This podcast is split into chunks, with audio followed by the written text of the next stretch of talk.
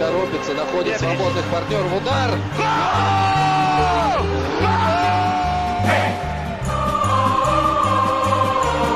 Russisch Brot.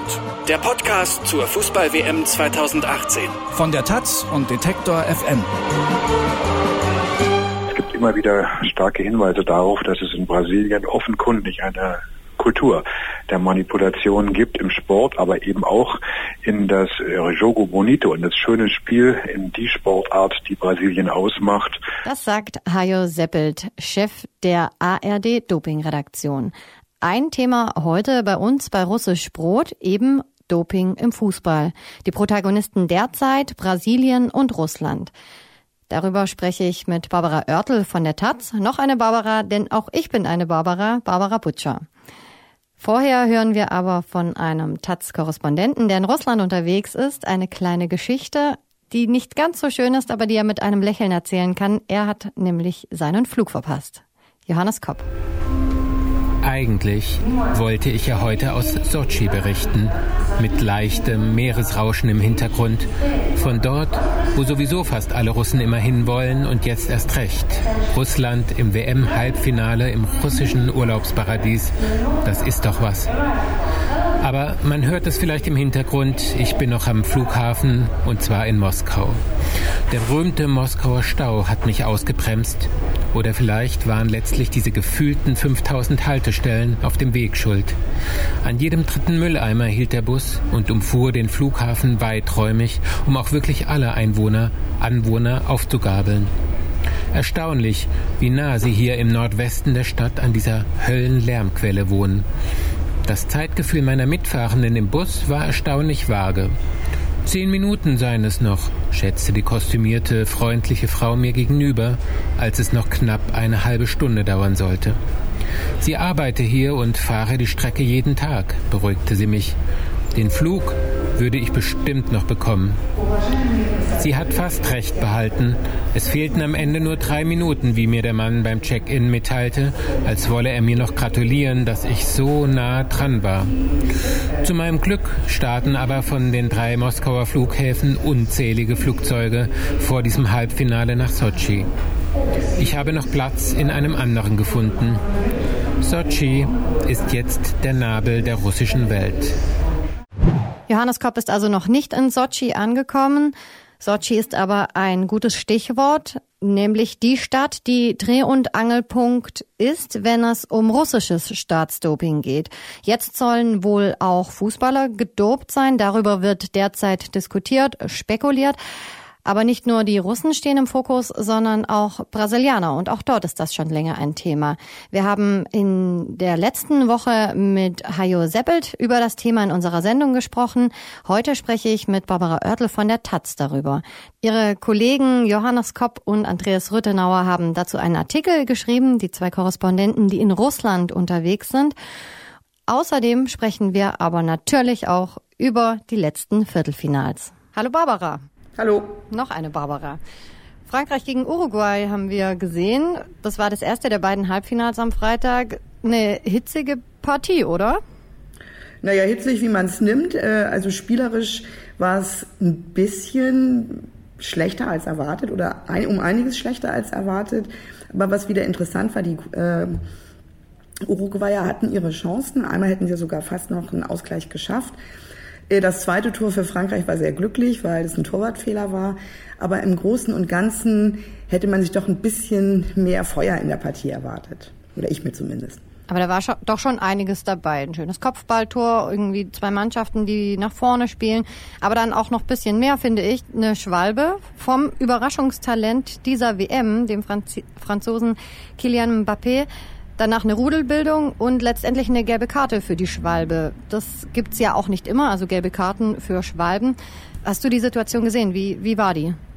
Ja, die war genauso, äh, wie, äh, wie du sie beschrieben hast. Was ich interessant fand, und das hat man ja auch schon im Spiel ähm, England gegen Kolumbien gesehen, dass dann doch eine äh, Diskutierfreude zu beobachten ist. Das geht dann ja teilweise bis zu Handgreiflichkeiten. Und das war meiner Meinung nach völlig überflüssig, zumal Frankreich jetzt weiter ist und das auch eine Hypothek für Mbappé ist. Ja, Oliver Schmidt hat dann äh, mit einem Augenzwinkern gemeint, da ist, ist wohl Kilian Mbappé mit äh, Neymar in Paris auf die Schauspielschule gegangen. Die zweite Freitagspartie, also Brasilien gegen Belgien, können wir leider nicht besprechen, weil wir diesen Podcast ja immer Freitagabend aufzeichnen. Kriegen wir also nicht mehr rein, aber vielleicht können wir trotzdem kurz über Brasilien sprechen. Ein kleiner Fun Fact. Brasiliens Stürmerstar Neymar soll nämlich bei der ganzen WM schon fast 14 Minuten auf dem Boden verbracht haben. Und man muss aber auch sagen, dass er schon 23 Mal gefault wurde. Legt der das einfach drauf an oder was ist mit dem? Also nach dem, was ich hier äh, bisher gesehen habe, also was Neymar anbetrifft, aber das ist für ihn kein Alleinstellungsmerkmal, ist mindestens die sind die Fouls, die ja die es ja gegeben hat, das steht ja außer Frage, ist es aber auch immer eine ganz, ganz große Inszenierung. Also das ist immer ganz großes Drama, ganz großes Kino. Und ich muss sagen, das ist, wenn man den Namen Neymar hört, dann habe ich das automatisch im Kopf. Und das finde ich ein bisschen teilweise over the top.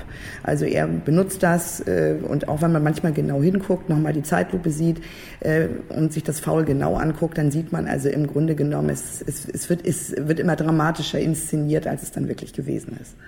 Über Brasilien wurde ja nicht nur wegen Neymar diskutiert, da kam das Thema Doping auf. Was steckt da dahinter?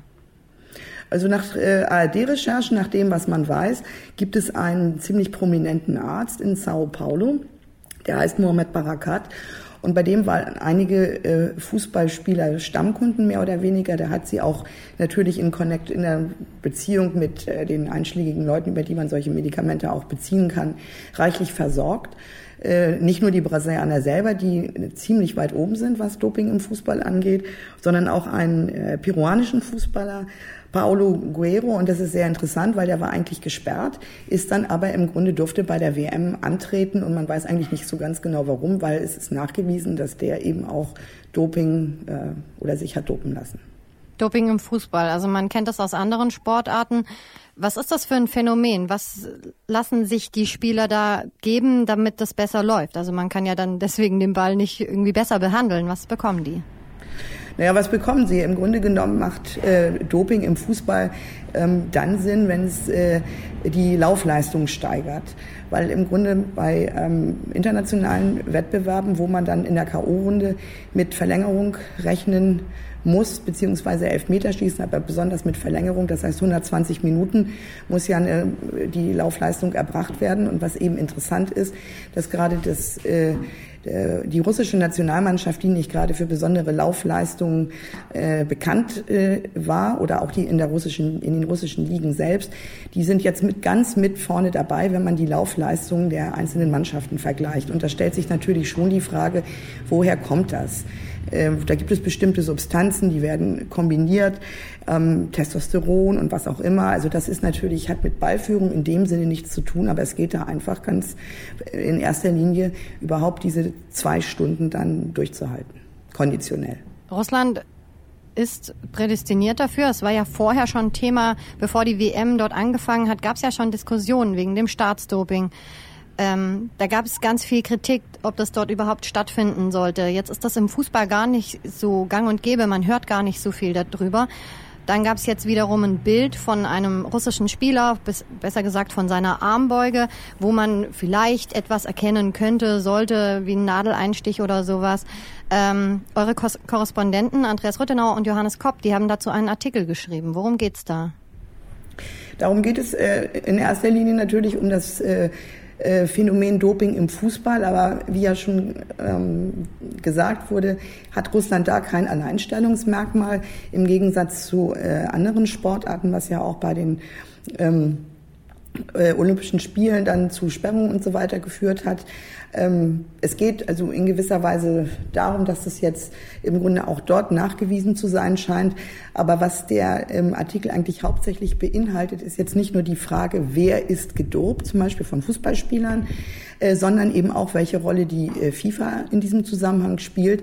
Und da ist eben das Problem, ähm, dass äh, im Grunde genommen da dieses System der Selbstkontrolle ja funktioniert. Und ich meine, Selbstkontrolle funktioniert eigentlich nie und da eben auch nicht. Und in diesem Beitrag wird eben äh, berichtet oder mal analysiert, ähm, wie eigentlich diese, also diese Verschleierungstaktik der FIFA, es ist eigentlich immer alles in Ordnung, man will das nicht äh, hochkommen lassen. Und das hat natürlich eben mit diesem Mechanismus der Selbstkontrolle zu tun.